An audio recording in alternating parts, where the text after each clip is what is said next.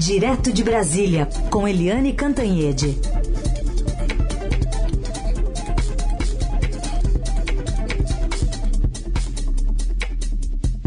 Oi, Eliane, bom dia. Bom dia, Heisen, bom dia, ouvintes. Bom, vamos lá. Ecos dessa reunião ainda de eh, segunda-feira do presidente Bolsonaro com embaixadores e que não bateram palmas ao fim da, do pronunciamento dele, do PowerPoint exibido.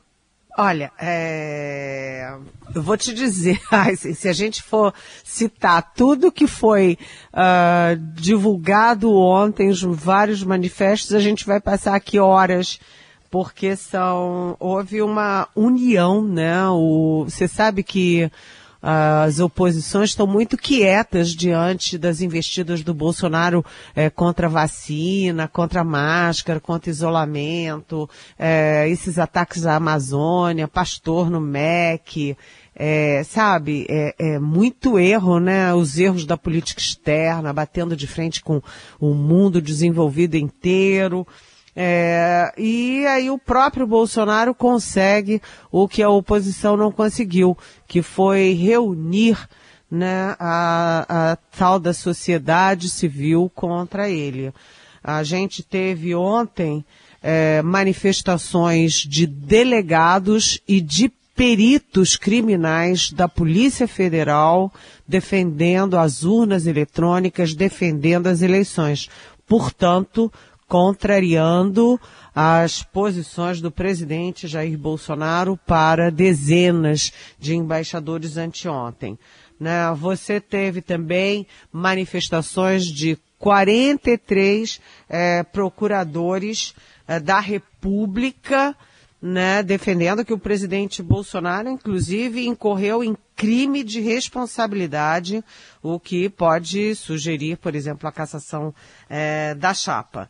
É, você teve, olha só, olha só, os é, Estados Unidos, né, a embaixada dos Estados Unidos em Brasília, defendendo numa nota oficial um modelo de, dizendo que as eleições brasileiras e as urnas eletrônicas brasileiras são um modelo para o mundo e que aqui quem ganhar as eleições vai tomar posse porque a enfim, a democracia brasileira é sólida. Ou seja, o presidente do Brasil ataca o Brasil, as instituições brasileiras, os ministros do Supremo, a eleição brasileira e precisa o governo dos Estados Unidos, porque a embaixada representa o governo dos Estados Unidos, é, defendendo o nosso país. O próprio presidente brasileiro ataca o Brasil e os Estados Unidos vêm defender o Brasil. Olha onde que nós chegamos,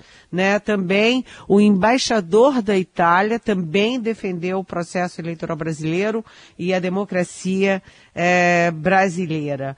É, o presidente do Tribunal Superior Eleitoral, Edson Fachin, já tinha feito uma reação muito dura contra a reunião do Bolsonaro com os embaixadores. E ontem, é, eu inclusive falei ontem com o presidente do Supremo Tribunal Federal, Luiz Fux. O Fux fez uma videoconferência com o Faquin, avisando a ele que também soltaria uma nota defendendo as eleições, o sistema eleitoral brasileiro, ou seja, repudiando a fala do presidente. Então, é, sabe, o que aconteceu ontem foi inédito, foi uma reunião de procuradores, de embaixadas, de é, delegados, peritos criminais, ministros do Supremo, ministros do TSE, dando um basta nos ataques do presidente Jair Bolsonaro contra o Brasil. Porque o que ele fez naquela reunião foi chamar o Brasil de republiqueta de bananas, né? Em que o, as eleições são fraudadas. Aliás, a própria eleição na qual ele foi eleito em 2018. Ele disse, portanto, que o mandato dele é ilegítimo, né? Se a eleição dele foi fraudada, então o mandato dele é ilegítimo, né? É, que os ministros do Supremo são desqualificados, que as instituições não funcionam.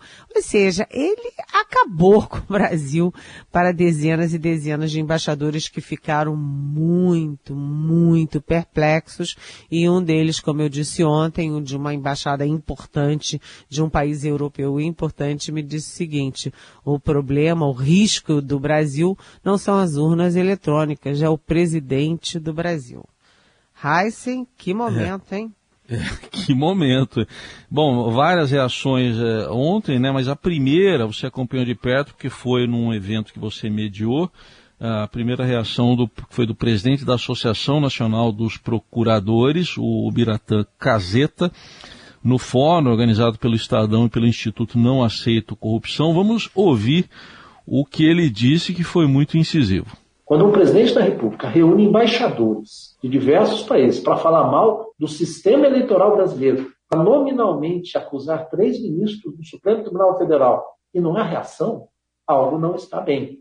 E essa reação não precisa ser um golpe, essa reação precisa ser apenas dizer: peraí, o sistema funciona, a Constituição tem regras, o senhor tem o seu papel, exerçam, o Supremo tem o seu papel que deve exercer, o Ministério Público tem o seu papel que deve exercer e trazer isso para o âmbito de normalidade porque fora do âmbito de normalidade, o que há é a barbárie. E aí, Eliane, quer dizer, pressão sobre o procurador Augusto Aras agora. Exatamente. Olha, eu queria dizer para vocês o seguinte, que eu estou muito acostumada a mediar debates, a participar de debates sobre vários temas, mas o debate de ontem, uh, esse fórum de combate à corrupção, é, organizado pelo nosso Estadão e pelo Instituto Não Aceito Corrupção, INAC, é, eu fiquei muito impressionada com a qualidade dos painelistas no meu painel. Porque o doutor é, Ubiratã Caseta, ele foi, ele não é estridente, ele é muito, vamos dizer, é, ele é muito firme nas posições, ele fala com muita clareza, sabe, sem estrionismo.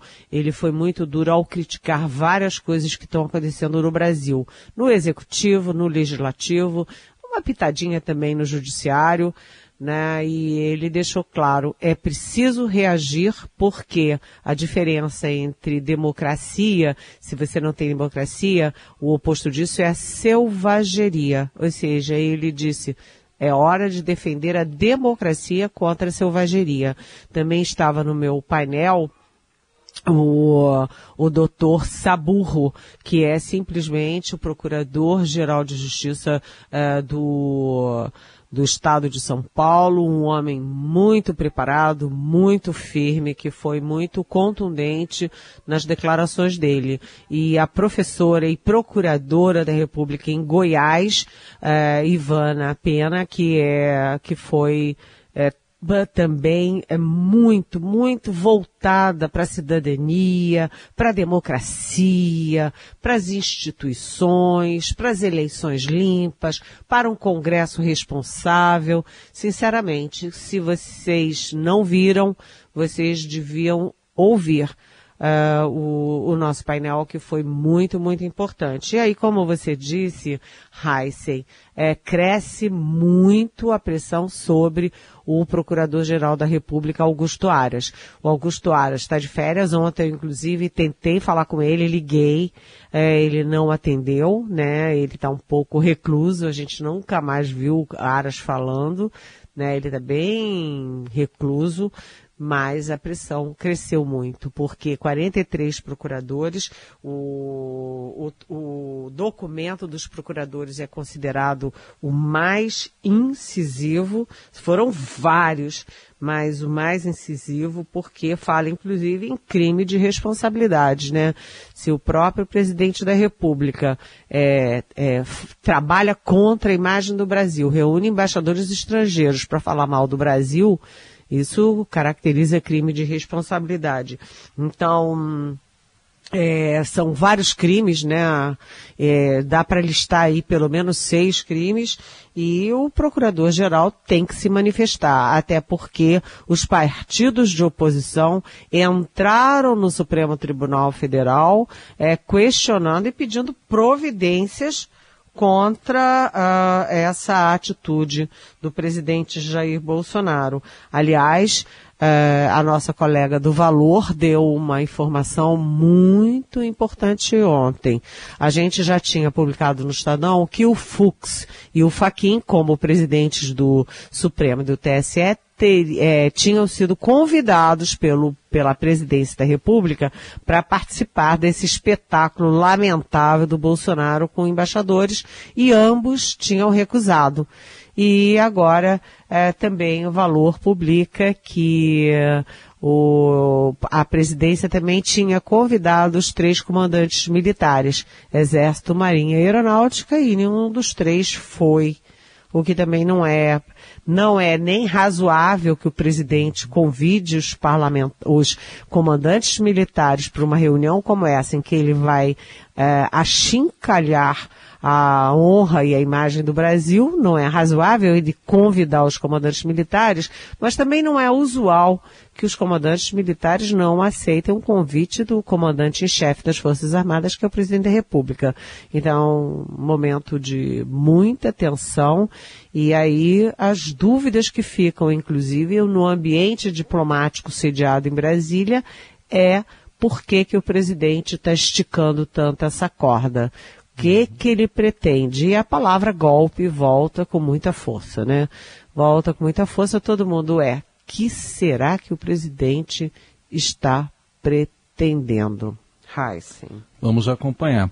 A gente vai para o intervalo, Eliane, mas antes deixa eu trazer uma informação importante que acaba de entrar aqui no portal do Estadão, é, de que o diretor de controles internos e integridade da Caixa, o Sérgio Ricardo Faustino Batista, de 54 anos, foi encontrado morto na área externa do edifício sede do banco. Em Brasília foi ontem à noite, informações da própria assessoria do banco. A polícia está investigando o caso, né, inicialmente com suspeita de suicídio. Lembrando que recentemente Pedro Guimarães é, deixou a presidência da Caixa depois de denúncias de assédio sexual e moral. E o, o, o Batista, que foi encontrado morto, chefiava a diretoria de controles internos e integridade, que é responsável pelo recebimento e acompanhamento de denúncias feitas por funcionários por meio dos canais internos do banco. Bom, um registro e vamos acompanhar as apurações. Ele, ele era o segundo da Caixa? É, ele, ele era diretor, aqui na reportagem não fala em segundo, mas ele era diretor de controles internos e integridade da Caixa. Puxa vida. É. E ontem teve novidades sobre isso, Heisen, porque o Ministério uh, Público do Trabalho está uh, tá pressionando Pedro Guimarães para dar satisfações, ele até agora não deu. Além disso, a nova presidente da Caixa, que é a Daniela, é, a Daniela que era sócia do Paulo Guedes, que a Daniela Marques era sócia do, do, do Paulo Guedes na iniciativa privada e depois virou braço direito dele no Ministério da Economia, ela assumiu a presidência da Caixa e está se fazendo fazendo direito, está uhum. fazendo o dever de casa. E ela mudou, inclusive, as, a, a compliance interna da Caixa, tirando a corregedoria, porque esses casos de estupro, as moças não denunciavam porque ia para a corregedoria e a corregedoria era vinculada ao quê? A presidência da Caixa. Ou uhum. seja, seria denunciar o presidente da Caixa para o próprio presidente da Caixa saber quem denunciava e é, sei lá, aumentar ainda a perseguição interna, como ele já naturalmente já fazia na Caixa, né? Porque além do assédio sexual, havia há várias denúncias de assédio também moral contra homens e mulheres, funcionários e funcionárias na Caixa. É, então ela está agora mudando, não vai mais para a corregedoria. Esse tipo de denúncia vai passar por um órgão que responde ao conselho é, da Caixa e não mais à presidência, a diretoria executiva da Caixa. Uhum. Então, puxa vida, você é. vê como é que está a situação lá também, né? Vamos continuar acompanhando participação com análise política de Eliane Cantanhede, direto de Brasília, agora para falar desse começo das convenções partidárias. Hoje começa esse período com a primeira candidatura sendo confirmada de Ciro Gomes pelo PDT, mas o que se fala também é da pressão de parte do MDB contra a candidatura de Simone Tebet, né, Eliane?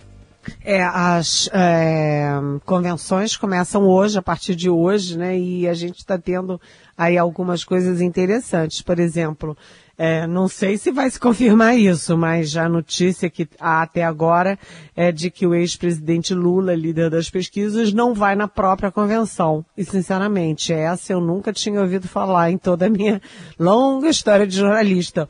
O candidato não aparece na própria convenção. Só se ele vai chegar de surpresa, quem sabe, de helicóptero, de paraquedas, não sei. Agora, o presidente Bolsonaro vai fazer a convenção dele no fim de semana no Rio de Janeiro, é, num ginásio, uma festa grande com muita gente. Né? O Ciro é, Gomes teve que dar uma chacoalhada no próprio estado dele no Ceará, deu um chega para lá no PT, porque cresce muita pressão para o Ciro abrir mão e o PDT poder apoiar o Lula já no primeiro turno. Tudo que o Lula quer é vencer no primeiro turno para tirar aí do horizonte a possibilidade de um golpe do Bolsonaro. Agora, é, você cita, desculpa, a, aí o MDB. A pressão está enorme para a retirada da Simone Tebet, da candidatura da Simone Tebet, para que o MDB já feche com a candidatura Lula no primeiro turno. E aí a, essa conta não fecha. Por quê? Porque 11 diretórios do MDB, centrados principalmente no Nordeste, onde o Lula é disparado favorito, né, ali na base de 60 a 20, 60 para o Lula, 20 para o Bolsonaro, é, pelas pesquisas, é, são 11 então 11 é, diretórios estaduais a favor de retirada da candidatura da Simone Tebet em favor do Lula. Mas ontem 19 diretórios soltaram notas Uh, defendendo a candidatura da Simone Tebet como forma de independência e afirmação do MDB. E esse movimento foi liderado pelo presidente do partido, Baleia Rossi. Aí eu me pergunto, vem, vem cá, 11 mais 19 dá 30. E nós não temos 30 unidades da federação, federação né? 30 estados e Distrito Federal não, não fechou a conta. O que uh, a gente, o que confirma o que a gente vê desde o início no tal do centro democrático ou na terceira via, que é o seguinte, todo mundo briga com todo mundo e ninguém fecha em torno de ninguém. E isso não é só entre os partidos, mas dentro dos próprios partidos. Isso mostra que o MDB está muito dividido, não entre os estados, mas dentro dos próprios estados. Tem estado que tem uh, parte do diretório a favor da candidatura Simone Tebet e parte a favor de abandonar a Tebet para apoiar o Lula. E a outra novidade do MDB é que o Rio Grande do Sul, finalmente, depois de mais de mês de blá blá blá e blá blá blá, é, definiu que é, apoia o tucano Eduardo Leite para o governo é, do Estado. Isso abre, é, fecha a última porta ali para a aliança PSDB-MDB na eleição da Simone Tebet. Talvez tenha sido um pouco tarde demais. Ou é. terceira via enrolada, viu, Heisen? 30 estados, então, Brasil, que coisa. Só pois é, né? A gente nem sabia disso. A gente tá, tem que atualizar os atlas, né? Tem é. que atualizar a geografia brasileira. Tá bom. Tá bom, então. Bom, vamos falar de uma geografia mais distante de nós, que é lá a Ucrânia, mas que com endereço certo aqui para o Brasil também, porque ontem, numa entrevista exibida pelo Jornal Nacional da Rede Globo, o presidente Volodymyr Zelensky reclamou dessa neutralidade do governo brasileiro na guerra da Ucrânia. Pois é, eu acho que naquele dia o Bolsonaro, o presidente Jair Bolsonaro acordou com o pé errado, né? Porque ele só deu bola fora, ele só chutou bola fora, porque foi no mesmo dia da reunião do Bolsonaro com os embaixadores estrangeiros, ele ligou para o Volodymyr Zelensky, presidente da Ucrânia. Ele já tinha falado com Putin, já tinha dito que era solidário à Rússia, que é aliado do Putin, e já tinha dito que a posição do Brasil é de neutralidade Curiosamente, ele fala isso, o presidente da República fala isso, porque o Brasil, nos votos da ONU, não tem sido neutro, não. Tem sido contra a Rússia, o que mostra claramente que o Bolsonaro fala uma coisa e a diplomacia está ah, tentando ali a duras penas resistir e fazer a coisa certa. Mas o fato é que os dois conversaram. O, o Bolsonaro não deu nenhuma versão sobre essa conversa com o Zelensky né? Nem o Bolsonaro, nem o Itamaraty, nem a presidência da República, ninguém. Ficou um silêncio. E aí o Zelensky deu uma entrevista para o Jornal Nacional reclamando da conversa e reclamando da posição de neutralidade do Brasil, dizendo que foi assim na Segunda Guerra Mundial, com a neutralidade de alguns países europeus, que o fascismo tomou conta da Europa. Então, ele diz que não dá para ter neutralidade como um país, no caso a Rússia, destrói o outro, destrói a, a, a população civil, destrói o país, destrói uh, os prédios, enfim, uh, do outro país. Então, eu sinto muito, mas eu tenho que concordar com ele, né? É, a Rússia invadiu a Ucrânia, é, unilateralmente, está destruindo a Ucrânia porque quer, é, depois de alguns anos de ter já é, anexado a Crimeia, já ter dividido a Ucrânia, ele, ela queria, a Rússia queria, ou quer ainda, continuar anexando partes do território é, da Ucrânia. E está jogando bombas em civis, mísseis, né, em prédios, em hospitais, prédios residenciais, é, na rua, né, e matando civis. Portanto, não se pode admitir neutralidade numa situação como essas. Então, mais um uh, vamos dizer assim, um solavanco contra o presidente Bolsonaro. Mas o presidente Bolsonaro não está dando bola para nada disso e está comemorando pelo Twitter que o preço da gasolina está caindo. Está né? caindo, inclusive ali na faixa dos quatro reais e pouco, e isso deve ter reflexo na bomba, na bomba do eleitor, né? Então, Bolsonaro está numa Viber, né, e a sociedade brasileira, as instituições, a, os procuradores, os policiais, a, os formadores de opinião, em outra. Eliane Cantanhede, conosco aqui no Jornal Dourado, e amanhã tem mais. Obrigado, Eliane. Até amanhã. Até amanhã. Beijão.